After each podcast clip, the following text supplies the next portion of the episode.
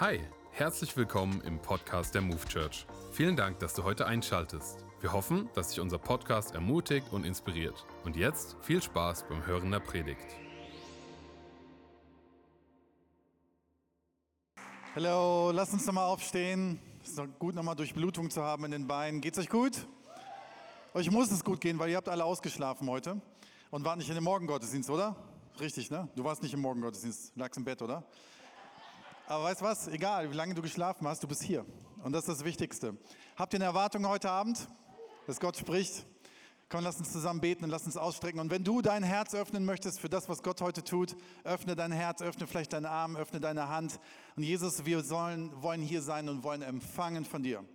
Und du lebst und du bist in diesem Raum. Deswegen wissen wir, dass du in diesem Raum reden kannst und zu uns reden kannst. Und wir möchten dich bitten, dass du es tust und zur Not benutzt meine Worte. Amen.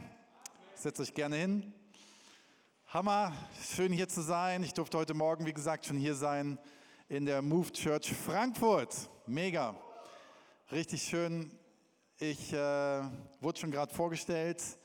Ich komme aus dem wunderschönen Ruhrgebiet. Kommt hier jemand aus dem Ruhrgebiet sonst noch? Keiner? Ja, müsste mal vorbeikommen. Kann man super Urlaub machen. Ähm, genau, wir haben vor zehn Jahren unsere Kirche gegründet. Wir sind innerhalb der ersten sechs, sieben Jahre fast auf 1000 Leute gewachsen und in der Corona-Zeit um drei Viertel geschrumpft. Und wir haben eine richtige heftige Krise hinter uns. Und diese Krise hat eine Menge mit uns gemacht. Aber wisst ihr was? Gott ist immer noch da. Deswegen sind wir auch immer noch da. Weil wir werden nicht weggehen. Wir werden dem Teufel nicht weichen. Wir werden nicht gehen, nur weil schwierige Zeiten sind. Und vielleicht bist du heute in diesem Raum und kennst schwierige Zeiten und ich möchte dich ermutigen, dass vielleicht in dieser Predigt du dich öffnest, weil Jesus dich vielleicht ermutigen möchte. Weil du nicht dabei stehen bleiben sollst in deinem Frust, sondern Jesus hat einen Plan mit dir. Und dafür beten wir und dafür kämpfen wir, dass viele Menschen dort draußen genau das hören müssen. Dass Jesus Retter und Sieger ist und dass wir mit ihm ein Leben in Ewigkeit haben werden. Wir sind in der Predigtserie und nächste Woche geht es um die Hölle. Und ich bin super froh, dass ich nicht nächste Woche hier bin, sondern diese Woche. Das ist auch ein interessantes Thema, aber ich hätte, bin, predige lieber über das Leben und darf heute über das Leben predigen. Ähm, das Leben ist bei mir zu Hause. Ich habe äh, drei Kinder, ähm, eine Zweijährige, eine Achtjährige und eine Elfjährige. Und man sagt, so herausfordernd sind, ist immer jedes Kind. Zwei Kinder sind noch herausfordernder und drei Kinder ist Chaos. Und es stimmt. Und Wissenschaftler hat mal herausgefunden, der hat so eine Recherche gemacht und hat gesagt, das Anstrengendste sind drei Kinder und erst recht, wenn man drei Töchter hat und ich habe drei Töchter, also betet für mich. Aber ein viertes Kind wird es nicht geben, das ist mir too much. Aber ich freue mich über meine Kids und liebe sie über alles. Ich bin total gerne Mädchen-Daddy und ähm, ich finde es absolut genial. Genau, und ich, wir sind im letzten Sommer im Urlaub gewesen ähm, und Urlaub ist was Wunderschönes mit meinen Töchtern. Die lieben das den ganzen Tag, egal wo Wasser ist, ob es eine Pfütze ist, ein Pool ist, ein Meer ist, ein See ist, immer rein. Und wir hängen den ganzen Tag irgendwo im Wasser ab. Und ähm, nach diesem Urlaub sind wir nach Hause gekommen und ich war so an so einem Punkt, dass so nach den letzten Jahren, die wir erlebt haben, weil wir eine Krise als Kirche erlebt haben, wo ich noch so ein bisschen erschöpft war und gemerkt habe, hey, Urlaub mit der Family war cool, Urlaub mit der Family ist aber auch immer ein bisschen trubelig und ich brauche mal ein bisschen Ruhe und ich muss mal ein bisschen verarbeiten, was in den letzten Jahren war. Und meine Frau hatte eine gute Idee, wie oft, und sagte, hey, fahr doch in das Haus deiner Mutter in Norddeutschland, die ist ja auch im Urlaub, das Haus ist leer. Das habe ich gemacht, bin dort hochgefahren, ganz alleine für eine Woche und habe auf der Fahrt einen Podcast gehört, wo jemand gesagt hat, frag Jesus sehr konkret in deinem Leben, was passieren soll. Und Jesus wird antworten. Hast du schon mal Jesus reden gehört? Hier jemand schon mal? Jesus reden gehört? Zwei, drei Leute? Vielleicht sitzt du genau hier und sagst, ich würde mich gerne melden, weil Jesus hat es bisher noch nicht gemacht. Und der im Podcast sagte, weißt du was, wenn Jesus lebt, kann er reden. Und er möchte es. Er liebt uns. Und ich bin so Auto gefahren und habe so gedacht, okay Gott, was ich gerade so auf dem Herzen habe, ist, ich merke so, ich weiß, ich bin Pastor und ich weiß, wir sind gerade aus einer taffen Zeit gekommen, aber was ich echt brauche von dir, dass du nochmal klar in mein Leben reinredest, ob ich weiter Pastor sein soll. und ob das weiter mein Weg ist. Bestätige bitte den Weg. Ich hatte nicht jetzt Zweifel, dass ich irgendwie das Gefühl hatte, ich muss alles hinwerfen, aber ich merkte so, ich brauche echt noch mal so, gibt ja manchmal, kommen meine Töchter zu mir und setzen sich auf den Schoß und merken, wollen so richtig, wollen immer so richtig die Annahme spüren von ihrem Papa. Und so, das merkte ich so in dem Moment. Und dann fahre ich so eine Landstraße lang, wo immer so rechts so kleine Feldwege ablaufen und so kleine Bauernhöfe sind. Und irgendwie sind das noch nicht mal richtige Straßen, ist noch nicht mal wert, dass die Straßen genannt werden, sind so Wege. Und ähm, fahre da so lang und sehe ein Straßenschild. Dabei müsst ihr wissen, mein Nachname ist Bohlen. Ich habe nichts mit Dieter Bohlen zu tun, zum Glück, aber mein Nachname ist Bohlen. Und ich fahre da lang und stelle die Frage, Gott, bestätige mich als Pastor und sehe folgendes Straßenschild. Hammer, oder?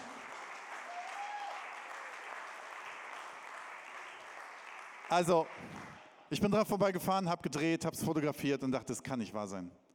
Ernsthaft? Freunde, das ist kein Fake. Ich bin super schlecht am Computer. Ich könnte das nicht faken. Ich habe nicht die Gabe dazu. Ich bin da stehen geblieben, habe gedreht, bin da stehen geblieben und habe mich gefragt, wer um alles in der Welt wird oben in Ostfriesland an einem Feldweg, wo nur drei Bauernhöfe sind, zwei Straßenschilder dranhängen mit meinem Namen und mit meinem Berufung. Das ist unfassbar, das kann nur Jesus gewesen sein. Wahrscheinlich hängt das heute nicht mehr da. Der hat es wahrscheinlich nur für den Moment dahin gehängt um mir eine Bestätigung zu geben. Und wisst ihr was? Das ist krass.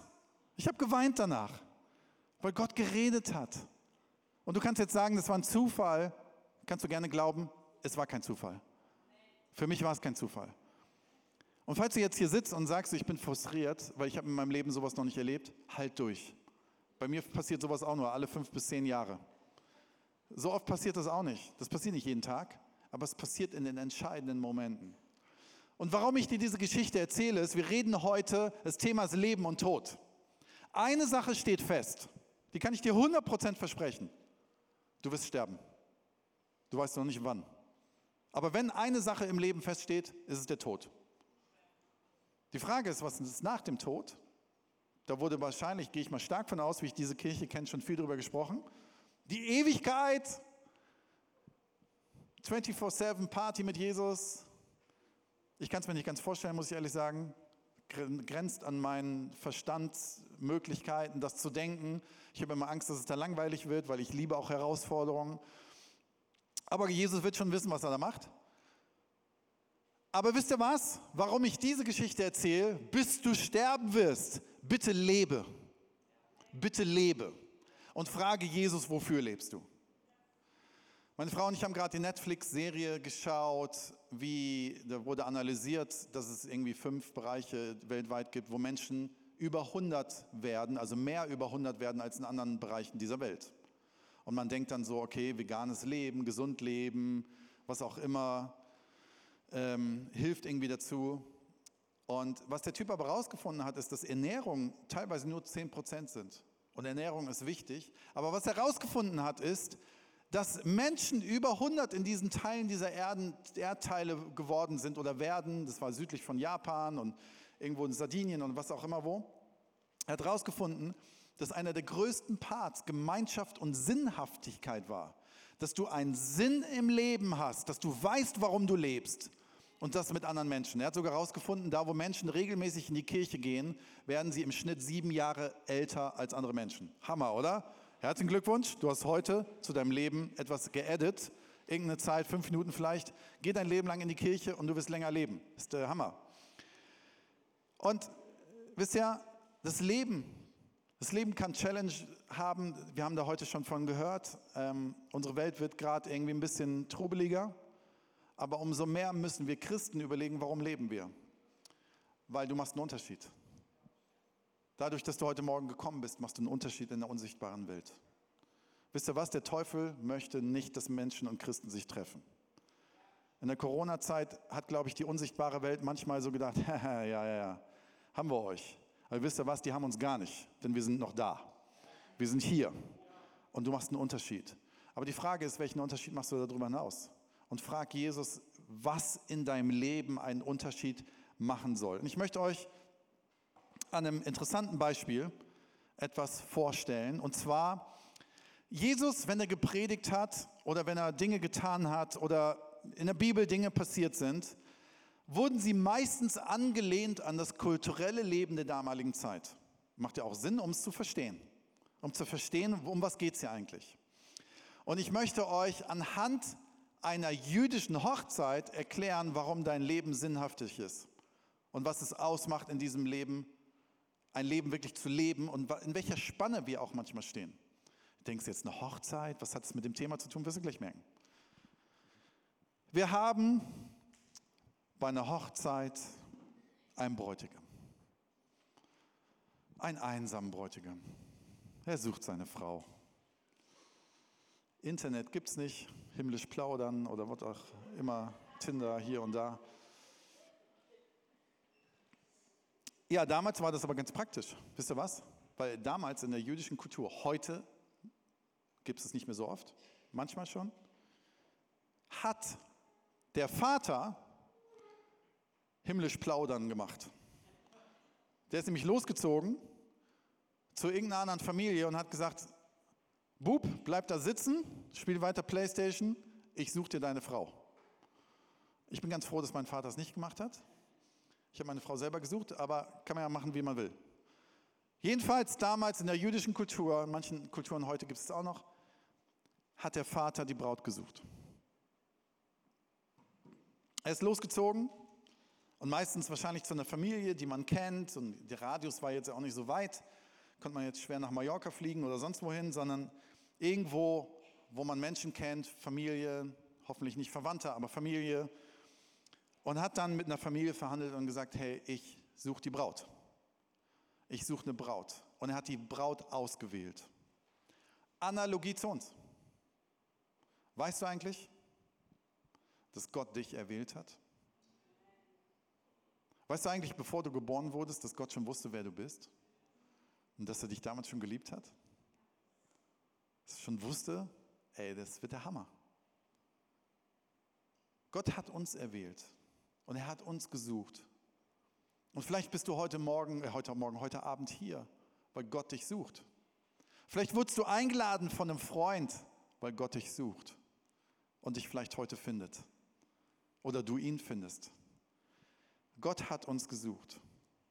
In unserer Geschichte mit der Braut und dem Bräutigam passiert Folgendes als nächstes. Die Familie hat sich geeinigt, das Mädel wird verheiratet mit dem Bräutigam, ist aber nicht das gleich die Hochzeit passiert, es passiert noch was vorher. Der Brautpreis wird ausgehandelt. Hm. Schön teuer, ne? Fünf Kamele, zwei Ziegen und noch ein Golf GTI und wird bezahlt mit Gold, Silber, was auch immer. Jetzt denkst du, so ein Mensch kann doch nicht gekauft werden. Jetzt auch in die Kultur hineingeschaut. Warum wurde es damals gemacht? Es wurde gemacht, weil die Braut oder weil die, die Tochter eine Arbeitskraft war. Das heißt, der Familie ging eine, in ihrer Existenz, ihrer Familie eine Arbeitskraft verloren. Und das war sozusagen der Ersatz dafür, dass der Vater des Bräutigams bei dem Vater der Braut Geld hinterlassen hat und gesagt hat, ich zahle dafür. Weißt du, was am Kreuz passiert ist? Weißt du, was am Kreuz passiert ist? Du wurdest gekauft. Und zwar freigekauft von der Schuld und Sünde und der Dunkelheit. Du wurdest freigekauft von der Macht des Bösen. Du wurdest freigekauft für ein Leben in Ewigkeit. 1. Petrus 1. 1. Petrus 1, 18, Vers 19. Ihr wisst doch, dass ihr freigekauft worden seid. Die Bibel schreibt genau das. Ihr wisst, dass ihr freigekauft worden seid. Von dem sinn- und ziellosen Leben, das schon eure Vorfahren geführt hatten. Und ihr wisst, was der Preis für diesen Loskauf war. Nicht Kamele, nicht Esel, nicht etwas Vergängliches wie Silber und Gold, sondern das kostbare Blut eines Opferlammes, an dem nicht der geringste Fehler oder Makel war, das Blut Christi. Es gibt keinen höheren Preis als das Leben eines Menschen. Der Sohn Gottes. Weißt du, wie viel wert du für deinen Schöpfer bist? Wenn du heute Morgen aufgewacht bist und hast gedacht, mein Leben hat keinen Wert, möchte ich dir gerne sagen, dein Schöpfer sieht dich so wertvoll, dass er seinen Sohn geopfert hat. Dein Wert ist unbezahlbar für ihn. Er hat dich freigekauft. Du bist freigekauft für ein sinnvolles Leben. So, dann geht es weiter in unserer Verlobungs-, Hochzeit-, sonst was Geschichte. Jetzt darf der Bräutigam kommen. Komm mit. Aber noch nicht küssen. Das gibt es hier noch nicht. Ein bisschen, muss immer eine Bibel dazwischen passen, ne? Solange nicht verheiratet sind. Wisst ihr, ne? Solange nicht verheiratet seid, muss immer eine Bibel dazwischen passen. So, die beiden gucken sich an und sehen sich. Hoffentlich finden sie sich attraktiv, sonst haben sie ein Problem. So, und jetzt kommt die Verlobung. Die Verlobung ist folgendes: Die Verlobung ist letztendlich in dem Fall ein Vertrag. Und zwar interessiert es den Bräutigam erstmal gar nicht, es interessiert erstmal die beiden Families und vor allem die Braut. Die Braut, die Frau damals, und liebe Freunde, das ist heute hoffentlich bei uns anders, aber die Frau damals hatte keine Rechte. In dem Moment, wo sie aus ihrer Heimatfamilie ihren Namen abgegeben hat und rausgegangen ist, war sie schutzlos. Aber der Vater der Braut hat einen Vertrag gemacht und gesagt, ich versichere dir, dass du in der neuen Familie Schutz erlebst und Versorgung erlebst bis an dein Lebensende. Bis an dein Lebensende. Das war extrem wichtig für die Braut als Sicherheit. Ich kann diesen Move machen. Ich kann diesen Schritt gehen in diese neue Familie hinein. Deswegen wurde ein Vertrag gemacht in dieser Verlobung. Auch nochmal zu uns heute. Wenn du ein Leben mit Jesus eingehst, ist ein Bund geschlossen mit dir. Und der Bund ist wie ein Vertrag, der sagt, liebe Sohn und lieber Tochter, Jesus gibt dir eine Sicherheit, dass du nun Kind Gottes bist. Du bist Bürger im Reich Gottes. Dein Name ist eingetragen im Buch des Lebens. Und ich werde dir versichern, dass ich dich versorgen werde bis an das Ende deines Lebens. Und vielleicht ist heute Abend jemand hier, der hat vielleicht gerade Angst um seine Versorgung. Ich möchte dir gerne sagen, Jesus sagt nicht, dass er dein Versorger sein möchte, weil er dich verarschen möchte. Der sagt das nicht, um dich zu locken. Der sagt das, weil er es meint. Der sagt das, weil er es meint. Vielleicht kommt das nicht immer genauso, wie wir es wollen. Vielleicht kommt es auch nicht in der Art, wie wir es wollen, aber es kommt meistens besser, als wir es wollen. Er ist dein Versorger und du wirst das Versprechen bekommen. Du wirst nicht bis nur an dein Lebensende, sondern bis in die Ewigkeit ein Kind Gottes sein. Nichts, weder Tod noch Leben, weder Dämonen noch Engel, weder Sichtbares noch Unsichtbares kann dich jemals aus der Hand Gottes reißen. Römer Jemals. So, jetzt haben wir die ganze technische, mühsamen Kram hier mal abgearbeitet. Jetzt dürfen die beiden heiraten. Dürft euch jetzt küssen und was auch immer. Die Bibel kann jetzt nicht mehr zwischen euch sein, sondern bei euch. Es wird getanzt, es wird gefeiert, es gibt schönes Essen, es gibt leckeren Wein, Party, Hochzeit. Aber die Hochzeit endet erst mit der Hochzeitsnacht. Und zwar dem Blutsbund. Und weißt du was? Im Alten Testament sind alle großen Dinge mit einem Blutsbund verbunden. Mit einem Blutsbund. Hast du schon mal Abendmahl gefeiert? Weißt du, warum wir diesen Saft trinken? Als Kind dachte ich mal, was machen wir hier eigentlich? Sitzen alle stumm in den Reihen, nippen an so einem komischen Becher essen so ein trockenes Brot. Ich verstehe es überhaupt nicht. Wisst ihr, was wir da feiern, ist ein Blutsbund. Die Hochzeit, die Vermählung ist vollendet mit der Hochzeitsnacht, dem Blutsbund. Jesus ist am Kreuz gestorben und hat sein Blut vergossen für dich und für mich. Es ist ein Blutsbund geschaffen mit uns. Er hat einen Bund mit dir geschlossen, der nicht tiefer und nicht sicherer sein kann als dieser. So, jetzt wird es interessant. Jetzt denkst du so, ja, auf die Pferde und los, ab nach Mallorca in den Urlaub. Flitterwochen, juhu. Familie gründen, Reihenhaus kaufen, zweites Auto. Jetzt geht's los. Aber stimmt nicht. Wisst ihr, was bei dieser ganzen Zeremonie jetzt passiert? Die Braut bleibt zu Hause, bekommt einen Ring, ein Siegel und der Bräutigam haut ab. Hä? Wie? Der Bräutigam haut ab. Spinnt er? Er hat sie gerade gefunden. Die haben, was die für einen Aufwand betrieben haben. Vertrag, Brautpreis, Hochzeit, Blutsbund. Jetzt macht er sich davon, kriegt schon irgendwie weiche Knie oder was? Ne, folgendes passiert. Er gibt der Braut das Geschenk eines Siegels. Und zwar aus folgendem Grund. Er geht mit seinem Vater davon, weil er jetzt, wo sicher ist, dass er verheiratet ist, für die Braut und für die zukünftige Familie ein Haus baut, was es noch nicht gibt. Und der Siegel wird hinterlassen, das Siegel, der Siegel, keine Ahnung, als Versicherung, dass er wiederkommt. Ganz kurz, klick, klick, klick, klick, klick, klick. Was hat Jesus gemacht? Ja, bei ein paar brauchst noch. Jesus, Leute, hier steckt eine Tiefe drin, die ist unfassbar. Christus ist am, danke, come on, Amen. Christus ist am Kreuz gestorben. Die Jünger dachten, ach du liebe Zeit.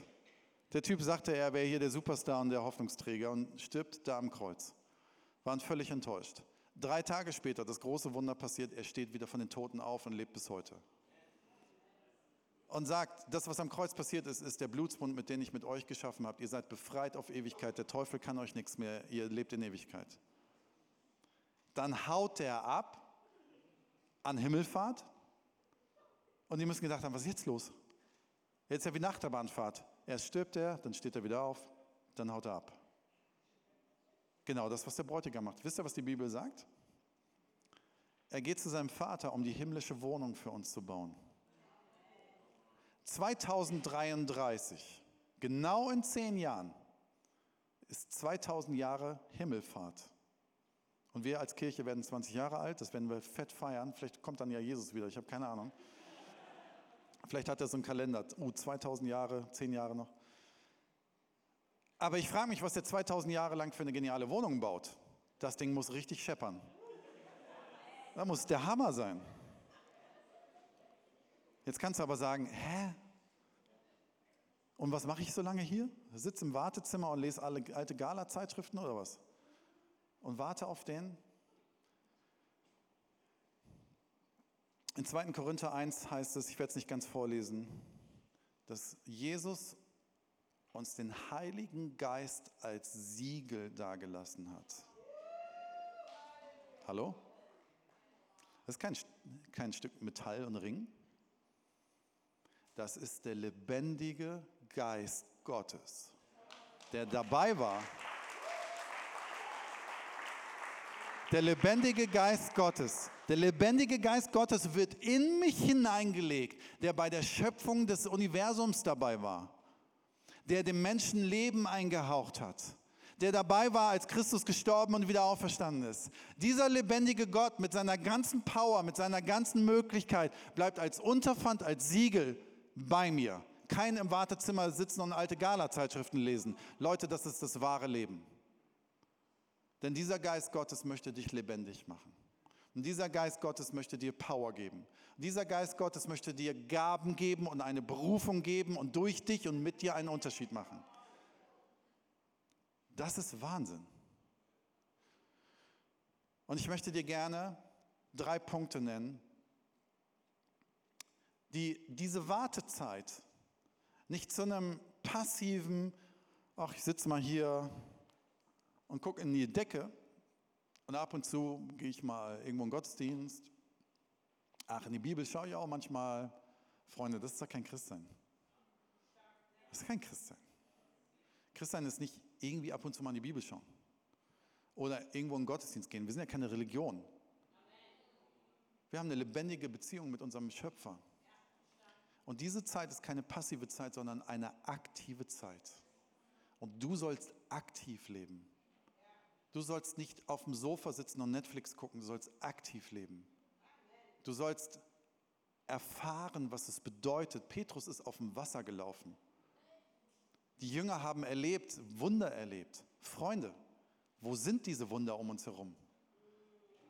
Wo laufen wir auf dem Wasser? Wo ist unser Glaube? Wo ist die Aktivierung des Heiligen Geistes? Wo ist die Aktivierung unseres Lebens? Und ich möchte dich gerne einladen. Drei Punkte. Das erste ist in dieser Wartezeit, bis Christus wiederkommt. Die Bibel schreibt ganz klar, man weiß nicht, wann er wiederkommen wird. Er selber hat gesagt, ich weiß selber gar nicht, wann ich wiederkommen wird. Das weiß nur der Vater. Was macht diese Zeit aktiv und nicht passiv? Das erste, was ich dir sagen möchte, ist, aktiviere deinen Glauben. Aktiviere deinen Glauben neu. Und ich meine jetzt nicht in erster Linie so, oh, Glauben, in meinem Kopf glaube ich, dass es irgendwas mehr gibt. Ich meine einen, einen aktiven Glauben, der seinen Glauben nimmt und an etwas glaubt, dass etwas passieren kann in meinem Leben und durch mein Leben, was ich selber nicht kontrollieren kann und was mein, aus meiner eigenen Kraft nicht entstehen kann.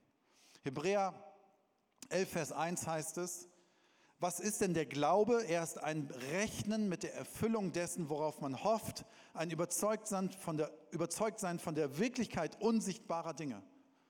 Ich wünsche mir so sehr, dass wir Christen wieder aufstehen und sagen, ich glaube, dass in der Move Church in Frankfurt in den nächsten Jahren, ich werde meinen Glauben mit reinwerfen, mit in die Waagschale werfen, dass in den nächsten Jahren hier Hunderte und Tausende Menschen die Christus kennenlernen. Ich glaube es nicht nur, sondern ich baue es aktiv mit meiner Zeit und mit meinen Finanzen mit. Das ist für mich aktiver Glaube.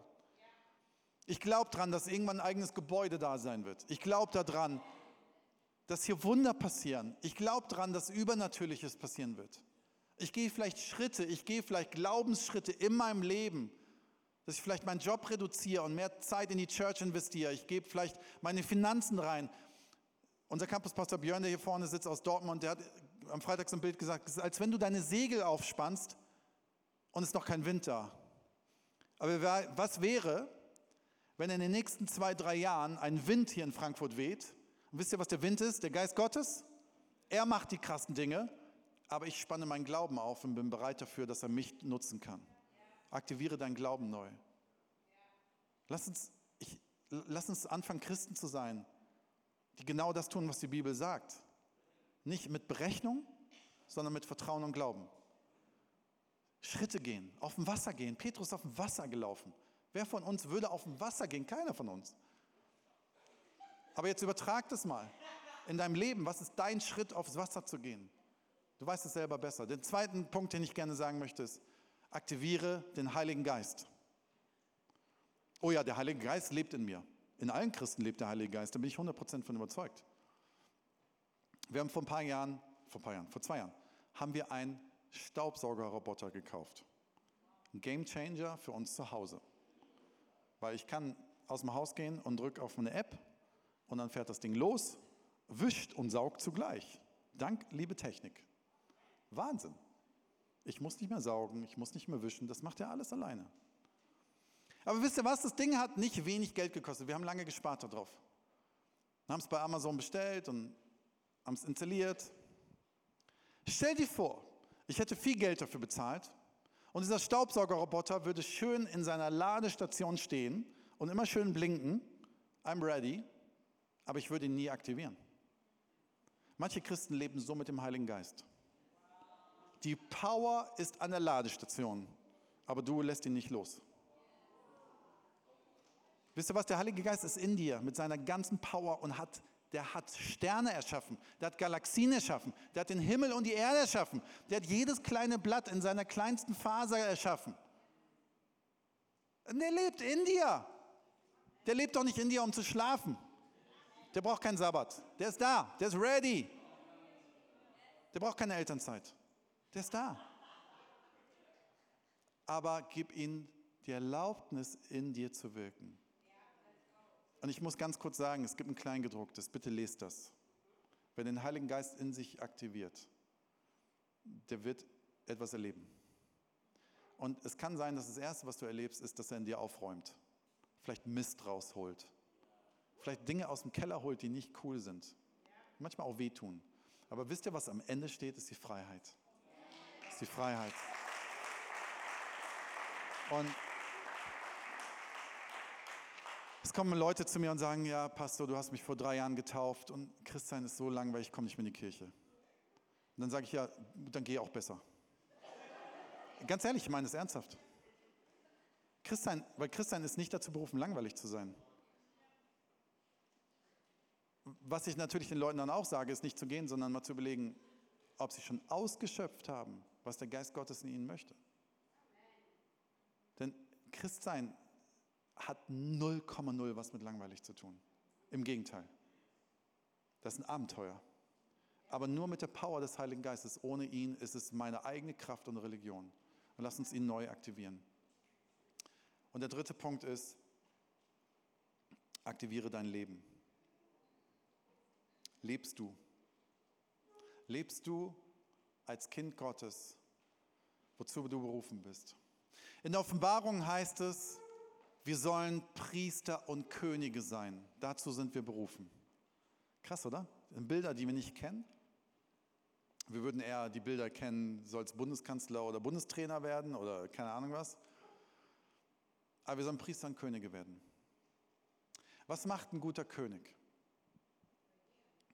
Er regiert, aber ein guter König sorgt dafür, dass sein Volk aufblüht. Dass sein Volk sein Volk zu seiner Bestimmung und Berufung kommt. Das macht ein guter König. Ich habe eine Gebetsliste und teilweise bete ich jeden Tag das Gleiche durch. Stehen die gleichen Sachen drauf. Meine Frau liebt meine Gebetsliste, weil schon so viel krasse Wunder dadurch passiert sind. Nicht durch mich, sondern dass Gott etwas getan hat. Und auf dieser Gebetsliste steht, jeden Morgen bete ich das Gleiche, dass meine drei Kinder und meine Frau aufblühen. Wisst ihr was? Ich möchte dafür sorgen, in meinem Leben und durch mein Leben, dass meine Umgebung aufblüht. Ich bin Mensch, ich mache Fehler, ich mache es nicht immer richtig. Aber ich möchte, dass Menschen um mich herum aufblühen. Ich möchte ein guter König sein, ich möchte ein guter Verwalter sein. Und nicht in erster Linie mit Finanzen, sondern mit den Menschen, die Gott mir anvertraut hat. Und das Zweite ist, wir sollen Priester sein. Was macht ein Priester? Ein Priester sorgt dafür im Tempel, dass alles freigeräumt wird, dass Menschen ins Allerheiligste kommen können oder zu Gott nah rankommen können. Ins Allerheiligste durfte man damals gar nicht, aber nicht jeder. Aber dass man zu Gott kommen kann und dass, die, dass man im Tempel seine Schuld lassen kann und mit Freiheit wieder rausgeht.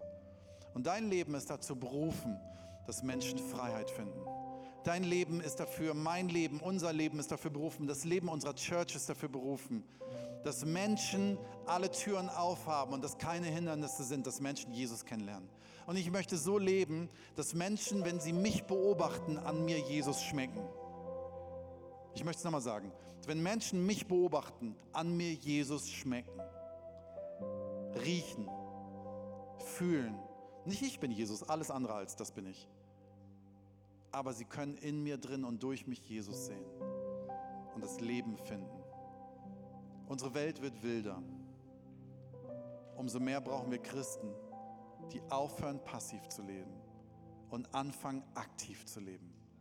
Anfangen, sie aufzustehen und zu sagen, ich bin ein Christ mit einer Berufung. Ich nehme sie in die Hand. Und ob du eine Berufung hast für deine Firma, ob du eine Berufung hast für dein Studium, ob du eine Berufung hast, vollzeitlichen Dienst zu machen, ist erstmal egal. Wir brauchen Christen in der Politik, wir brauchen Christen in der Wirtschaft, wir brauchen Christen überall. Aber nimm die Berufung und leb sie. Sorg dafür, dass Menschen um dich herum aufblühen und dass Menschen Jesus finden. Und das ist ein aktives Leben, was wir durch die Kraft des Geistes Gottes und mit der Kraft des Glaubens leben können. Ich lade euch ein, aufzustehen. Ich möchte gerne für die drei Punkte beten. Und wenn du vielleicht einen dieser Punkte dich erwischt hat, dass du sagst, ich möchte neuen Glauben, ich möchte Erfrischung des Glaubens oder ich möchte den Heiligen Geist neu aktivieren oder ich möchte mein Leben als Priester und König neu anfangen zu leben, dann kannst du dich gleich bei einem der Punkte melden und ich bete für dich. Lass uns die Augen zusammen schließen, um Privatsphäre zu haben. Ich möchte dich fragen, ist der erste Punkt für dich, neuen Glauben zu bekommen. Glauben, der auf dem Wasser laufen kann. Glauben, der an Übernatürliches glaubt. Möchtest du neu, frischen Glauben haben? Dann schreck doch kurz deinen Arm aus. Ich möchte für dich beten. Ich möchte für dich beten. Und meinst wirklich nur, wenn du es ernst meinst. Willst du glauben? Willst du neuen Glauben haben? Möchtest du Abenteuer mit Gott erleben? Möchtest du Übernatürliches glauben? Und Jesus, ich danke dir dafür, dass Glauben ein Geschenk von dir ist, nicht aus unserer Kraft. Und ich möchte dich jetzt bitten, dass du die Menschen, die sich ausstrecken, voll pumpst mit Glauben, mit einem Vertrauen, dass du Berge versetzen kannst. Dass sie glauben können, dass um sich herum Wunder passieren. Dass sie glauben können, dass Übernatürliches passiert. Dass sie glauben können für ihre Familie, für ihre Ehe, für ihre Finanzen, für ihre Kollegen. Schenk Glauben in diese Kirche und schütte deinen Glauben aus. Und den zweiten Punkt, möchtest du den Heiligen Geist aktivieren? Vielleicht neu, vielleicht hast du es schon mal getan und du merkst, es ist eingeschlafen, aber du möchtest, oder das erste Mal, dass du sagst, oh, ich wusste, dass der Heilige Geist in mir drin ist, aber ich wusste gar nicht, dass ich ihn aktivieren kann, dass ich ihm die Erlaubnis gebe. Der Heilige Geist ist ein Gentleman, der wartet auf deine Erlaubnis.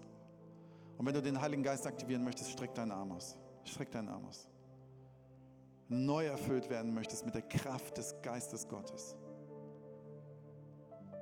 Und Heiliger Geist, danke dir für den Hunger in diesem Raum. Nach dir. Und ich, wir laden dich jetzt ein. Erfülle die Menschen, die sich gerade ausstecken. Überflute sie mit deinem Geist. Füll du sie, aktiviere dich, setz du dich frei. Und vielleicht spürst du gerade was körperlich, vielleicht spürst du gerade was in deiner Seele. Es kann der Heilige Geist sein, der gerade eine neue Freiheit in dich reinholt. Vielleicht merkst du gerade frische Gedanken in deinem Kopf. Der Heilige Geist wirkt. Vielleicht merkst du gerade irgendeine Stelle an deinem Körper, die ganz heiß wird. Es ist oft der Heilige Geist, der es tut. Heiliger Geist, füll du uns aus. Überströme uns mit deinem Geist, mit deiner Kraft und sei du wirksam in dieser Kirche und durch diese Kirche. Und der dritte Punkt, möchtest du König oder Priester sein oder beides? Streck dich aus. Möchtest du deine Berufung in die Hand nehmen und leben, wozu du berufen bist? Dann streck dich aus. Und Jesus, ich möchte dich bitten, dass du jetzt hier Berufung aussprichst in diesem Raum. Hier ist jemand in dem Raum, den Gott ermutigen möchte, in die Mission zu gehen. Missionar in einem anderen Land zu sein und Gottes Liebe weiterzugeben. Hier ist jemand in dem Raum, der sein Buch schreiben. Schreib auf, was Gott dir ins Herz gelegt hat. Vielleicht soll es andere Leute lesen. Heiliger Geist, gib deine Berufung in diesen Raum. Sprich du deine Worte. Sprich du aus, was du mit uns vorhast, damit wir Priester und Könige sein können. Und setz du uns frei für diese Berufung. Mach das klar durch unsere Gedanken, aber auch durch Menschen, die das bestätigen. Schenk, dass durch diese Kirche hier Dinge entstehen, die diese Welt noch hören und sehen wird, damit das Himmelreich ausgebreitet wird. Und danke, dass du es tun wirst. Ihr dürft eure Arme wieder runternehmen. Ich möchte eine letzte Frage stellen. Wenn wir die Augen geschlossen haben, gibt es hier jemanden im Raum, der ist heute hier und sagt, ich habe bisher noch überhaupt nicht mein Leben mit Jesus gelebt. Ich habe noch nie Gott überhaupt die Erlaubnis gegeben. Ich wusste gar nicht, was am Kreuz passiert ist, aber ich möchte annehmen, dass meine Schuld bezahlt ist, dass mein Dreck reingewaschen ist, dass mein Leben neu gemacht wird. Wisst ihr, Christus ist am Kreuz gestorben, weil wir selber unser Leben nicht bezahlen können, damit es gelingt. Und schon gar nicht unsere Ewigkeit. Und er ist wieder auferstanden, weil er den Tod besiegt hat. Und das dürfen wir annehmen im Glauben. Und wenn du heute merkst, ich möchte meinen Startschuss setzen mit Gott, während wir die Augen geschlossen haben, dann heb doch kurz deinen Arm, weil ich möchte für dich beten.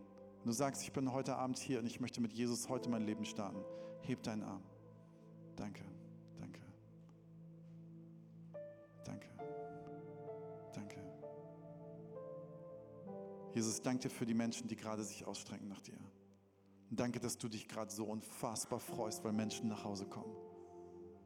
Danke, dass du für sie am Kreuz gestorben und wieder auferstanden bist. Und beschenk sie mit einem Glauben und einem Leben mit dir. Zieh sie rein in deine Herrlichkeit. Und danke, dass du ihre Schuld vergeben hast. Und vielleicht weißt du nicht, wie man betet, weil du heute das erste Mal in einer Kirche bist. Vielleicht weißt du nicht, wie man betet, weil du heute eine Entscheidung gefällt hast, die du vorher nicht gefällt hast. Und deswegen möchte ich dir jetzt gerne vorbeten. Und weil wir eine Family sind, beten wir das alle mit dir zusammen mit. Und zwar laut. Und ich bete einfach kurze Sätze vor und ihr könnt es nachbeten. Und wenn du deinen Arm gerade bei der letzten Frage gehoben hast, ist es erst recht dein Gebet. Danke, Jesus, dass du für mich am Kreuz gestorben bist, um meine Schuld zu bezahlen. Danke, dass du wieder auferstanden bist und lebst. Ich möchte ab heute mit dir leben und dir folgen, mein Leben lang. In Jesu Namen. Amen. Komm, lass uns einen Riesenapplaus für Jesus geben und für viele Menschen, die ihr Leben ihm gegeben haben. Danke, dass du dir heute eine unserer Predigten angehört hast. Wenn dich die Botschaft angesprochen hat und du eine persönliche Beziehung mit Gott gestartet hast, sagen wir herzlichen Glückwunsch zur besten Entscheidung deines Lebens. Wir möchten dir die Möglichkeit geben, mit uns in Kontakt zu treten und dir dabei helfen, deine nächsten Schritte in deinem Leben als Christ zu gehen. Melde dich dazu einfach auf der Seite hallo.movechurch.de. Wir freuen uns auf den Kontakt mit dir. Und wenn dir das, was du heute gehört hast, gefallen hat, abonniere doch unseren Kanal oder teile diese Folge mit Freunden und rate unseren Podcast. Noch mehr Content und weitere Informationen zu uns als Move Church bekommst du entweder auf movechurch.de oder unseren Social Media Kanälen. Danke fürs Reinhören und bis demnächst. Vielleicht vor Ort in einem unserer Gottesdienste oder wieder hier im Podcast.